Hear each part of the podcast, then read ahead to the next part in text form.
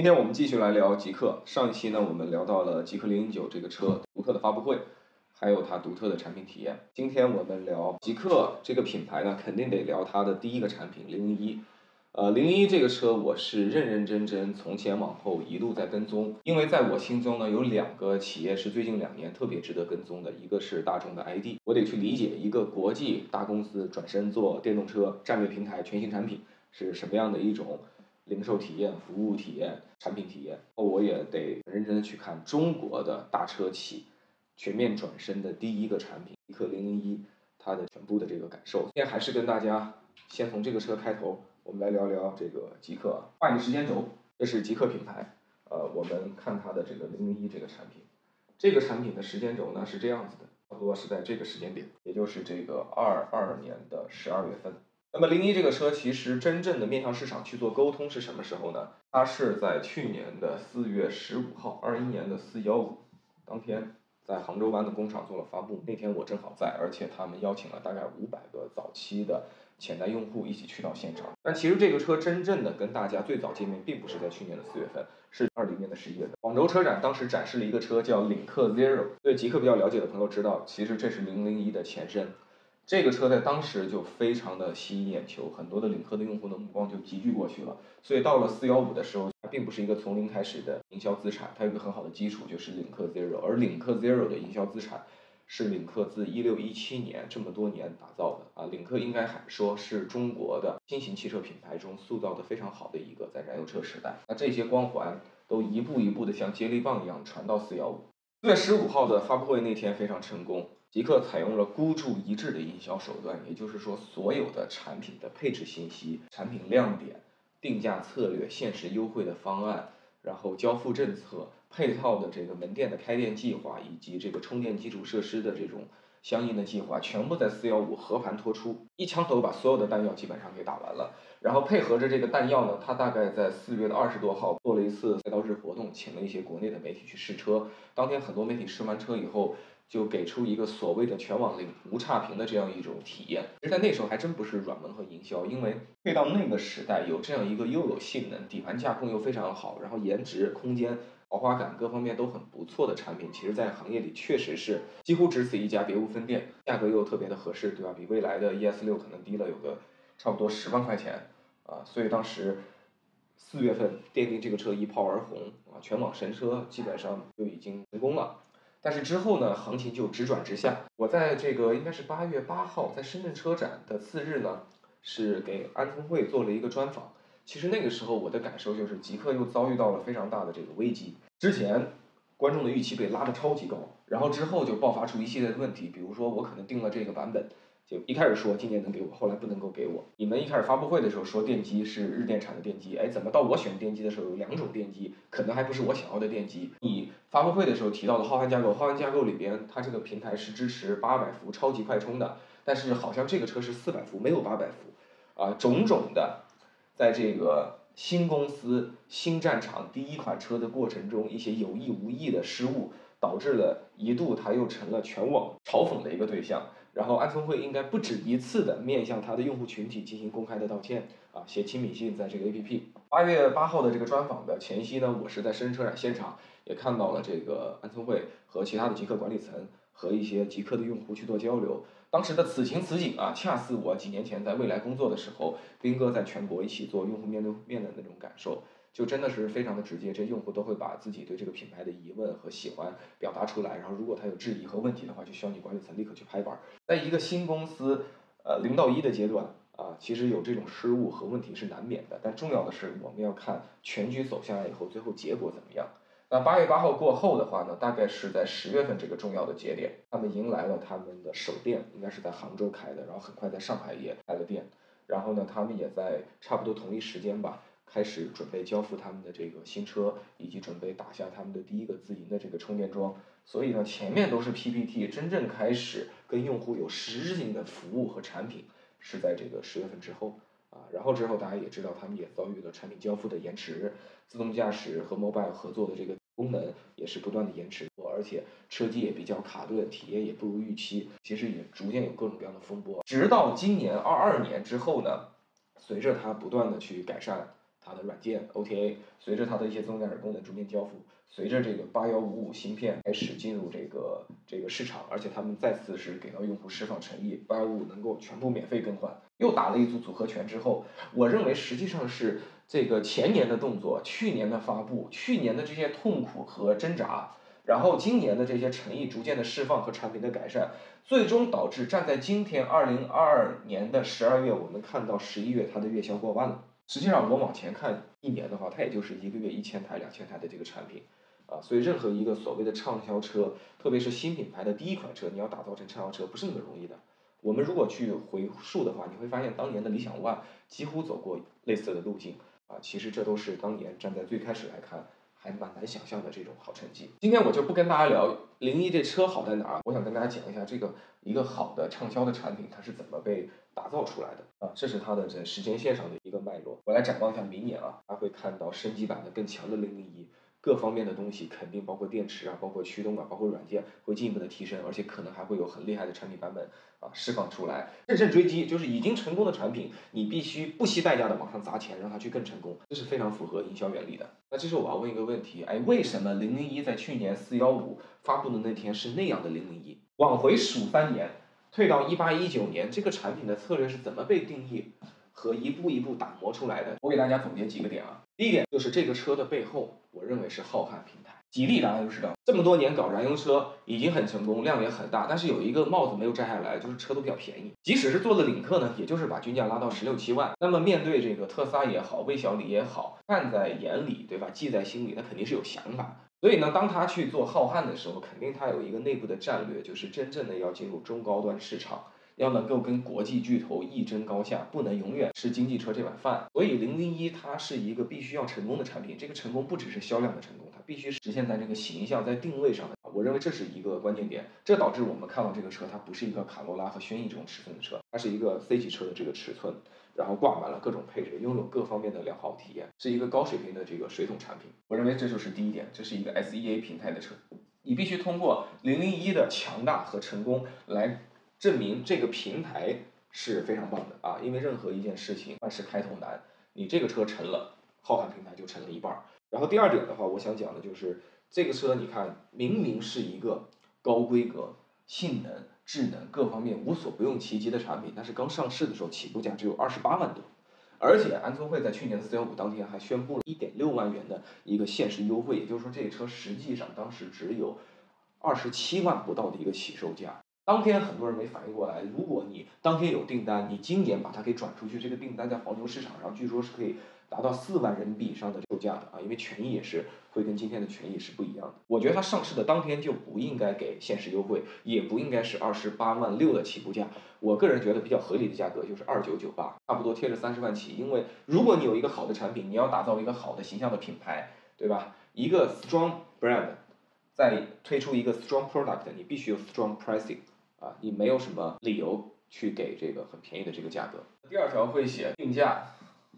起码低了两万，我认为这是一个失误啊。从历史来复盘来讲，但是呢，它又不是一个失误，因为我们得理解为什么当年极客明明有这么强的产品，它会顶着财务的压力，顶着各方面的这种压力，最后定了一个这么超低价入市呢？是因为你去看吉利，其实整个集团很早就推出了一些蓝色计划之类的说法，也说要把新能源搞起来。但是你站在这个两三年前你去看的话，比亚迪的新能源啊起来的不错，然后特斯拉在全球高歌猛进，超级网红，魏小李搞的也是逐渐有声有色。但是吉利集团的电动车兵分几路，其实打的都不太好。所以极氪零一推出之前，整个集团的新能源上压力是很大的。一定有人会怀疑吉利这样的公司是不是就转不了身，是不是就做不好电动车？所以呢，矫枉必须过正，零零一必须一炮而红。所以在当时必须定出一个错误的价格。必须定出一个激进的极端的价格，这就是去年我们看到四月份的价格怎么出来的。第三点就是我认为极客从这个商业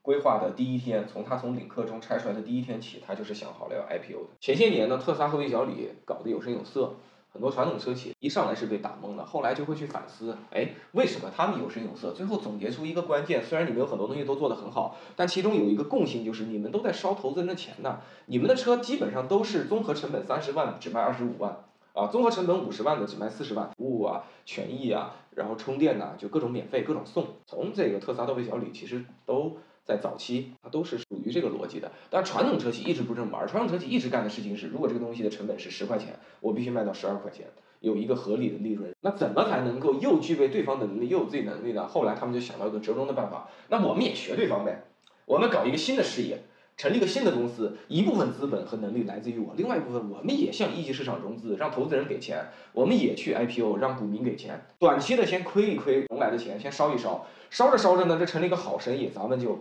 稳健经营。所以这个就是敌可往，我亦可往，抄对手作业呗。然后呢，就有了类似于极客这类公司。也正因为他有这个 IPO 的动机，对吧？你为了冲击 IPO，你肯定不想搞个五年十年再去，你肯定希望公司成立个两三年就能去啊。所以的话呢。兵贵神速，要抓住时机，抓住风口。所以呢，极氪零一的打法也就会显得更激进。正常的传统车企干一件事情呢，比如说在十月份、十一月份才交车，它可能这个发布会呢会到八九月份才开。开完以后，很快就有试驾车、有展车，就能够去交付。但是极客是选择把这个发布会提前半年多就开出来了，后面再慢慢解决开店、试驾车、交付、爬产等一系列的问题，包括软件迭代，不也是跟新势力、跟创业公司学的吗？然后第四点呢，看极客的时候往前就要看到特斯拉和三傻，他们最重要的事情就是大概在一八到一九年，帮助全世界证明了一件事情：私人用户会愿意买电动车。如果你们去翻历史的话，大概在那段时间，宝马的某位技术总监在接受全球顶级媒体采访的时候还说过一句话。当时宝马你知道，他们也做电动车，也有 i 三、i 八这样的产品，而且也有其他电动车在研。但是这个人依然顶住这种压力，说了一句非常在当时冒险的话。他说：“其实电动车就是一个骗局，根本没有人要买电动车，私人用户一个也没有。”大家发现，除了百八十万的特斯拉，在三十四十五十万的价格区间。中国用户也开始为蔚来和理想的这些电动车进行买单，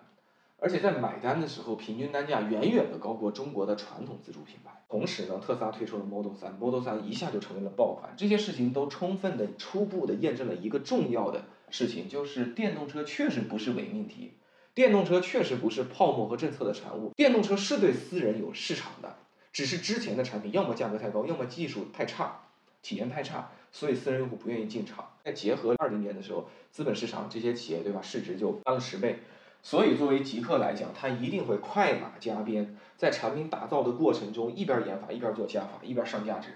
所以等到我们真正在二一年四月份开发布会的时候，这个车一定是一个临时又加了码的全副武装的产品出现在你面前。所以为什么后面交付难呢？你临时做了很多的加法，你这供应商可能都是新定点的，一些研发工作都是新做的。跟 mobile 的合作的规格可能都是新提升的，那你可不交付难，肯定研发难嘛。这还真不是企业能力不行，是因为这个战争是一个动态的战争。这么讲的话，你你就知道你后面看到的事情在前期一定是合情合理的。所以特斯拉和三傻一定是给了这个极客的项目团队很多的灵感和启发，让他们及时的做了一些调整。这些调整都让我们看到了后来的零一的这个模样。所以我总结了四点，是为什么极客零一是今天这个样子啊？那这里边就会衍生出另一个问题啊。我在上一期视频的结尾也提到了，哎，中国这么多大车企转身做电动车，为什么极客这个品牌会显得与众不同啊？那我们再看另一段平行线，再画一条平行线。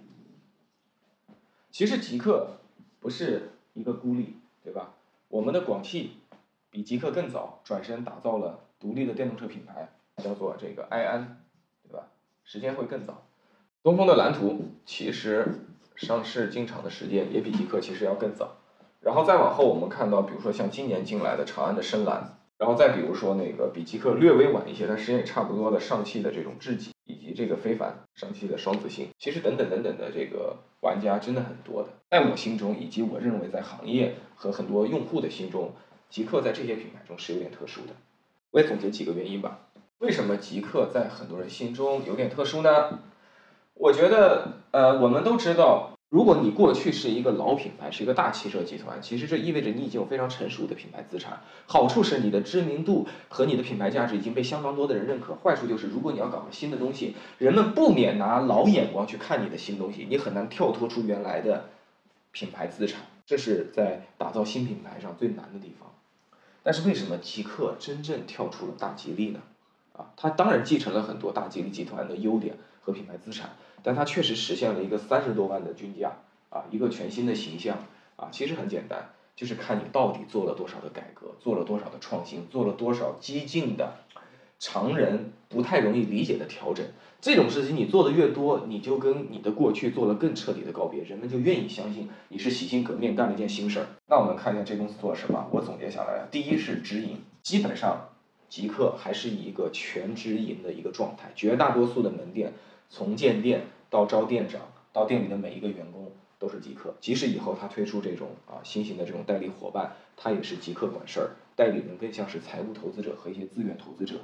他自己全面的控制了销售渠道、服务渠道的一个好处就是，这个公司是真的跟过去的批发商模式的汽车厂不一样，它成了一个零售商模式，它是真的带来第二点叫做直面，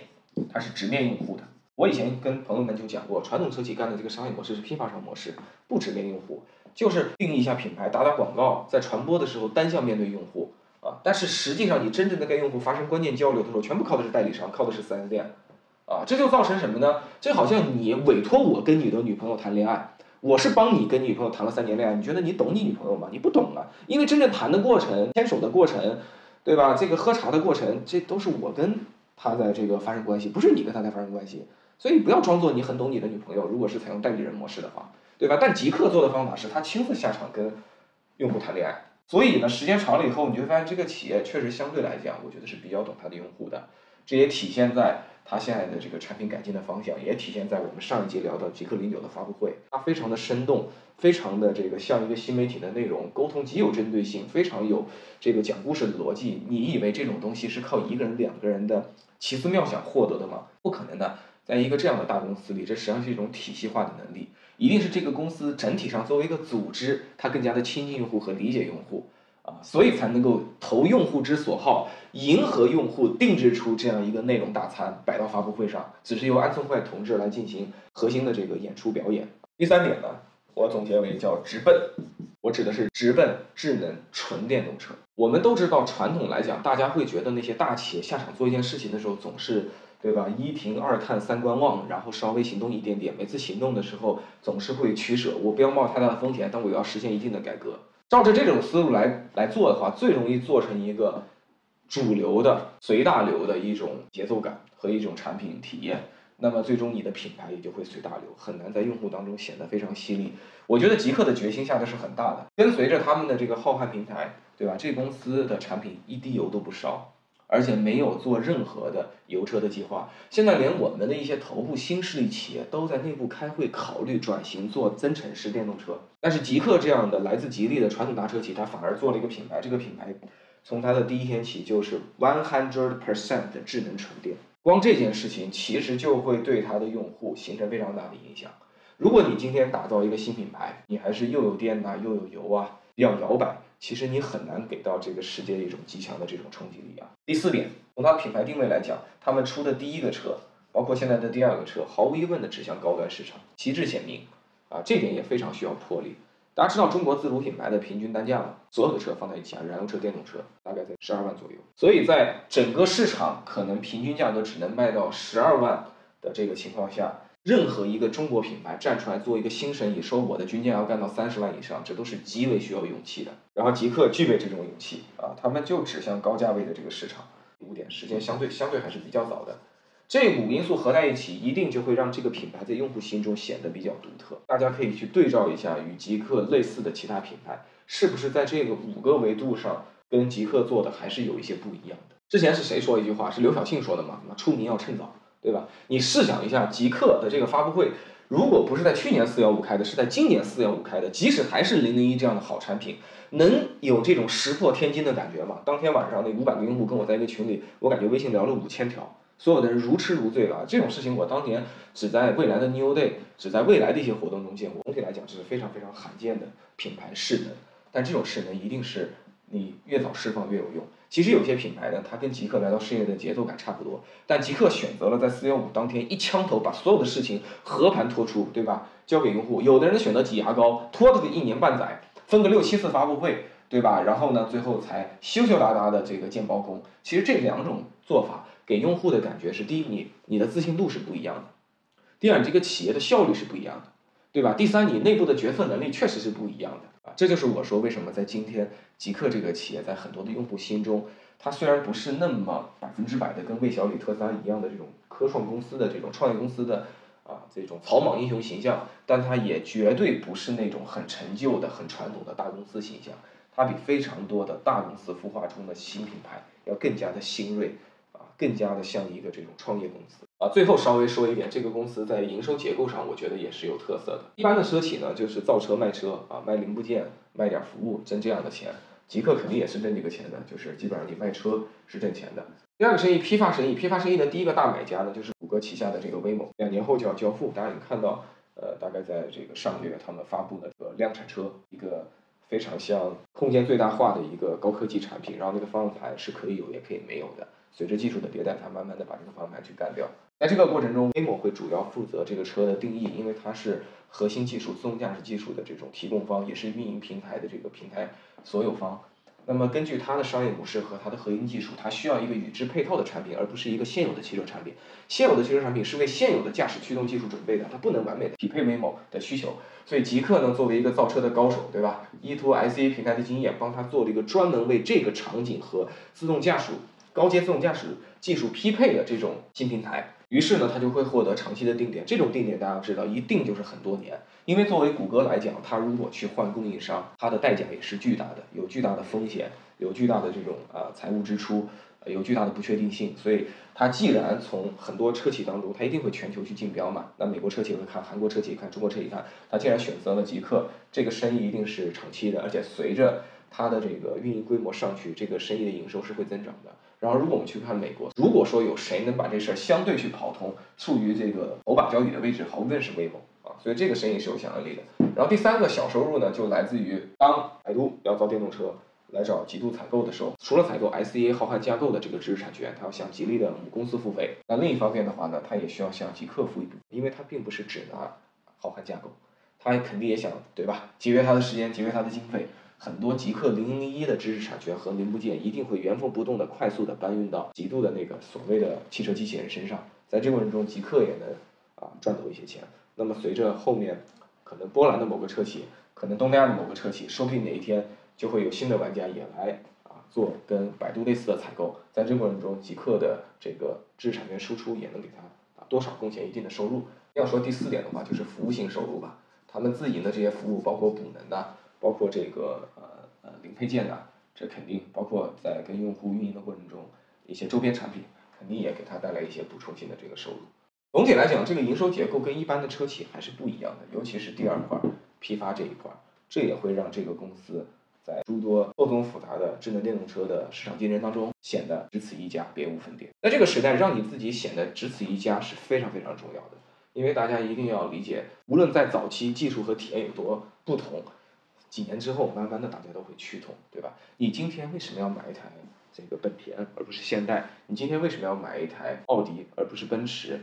是真的因为奥迪的技术就明显的比奔驰好吗？是真的因为你能说出本田有什么东西比现代好吗？我并不这么认为。然后你买手机也是的，我们抛开技术独特的苹果不谈，绝大多数的安卓手机，他们的 A 比 B 比 C 真的有什么技术差异吗？那为什么最终你会在品牌选择上有如此的倾向性呢？所以，一个很重要的关键问题是要让你显得跟别人不同。而如果让你显得跟别人不同的话，这件事情百分之九十的功劳属于业务，就是你的业务必须做的就跟别人不一样，你必须真的下不同的决心，啊，寻求不同的做法。然后，另外的百分之十的工作是属于营销，你必须把你的同事做的实实在在的东西，以一种真实又美好的方式传递给你的受众。好，今天不知道是不是有点太不接地气啊？为了把极客这个企业跟大家做一些介绍，所以我采用了这种。板书的形式，喜欢的朋友呢，帮忙点赞、收藏、关注、分享，谢谢。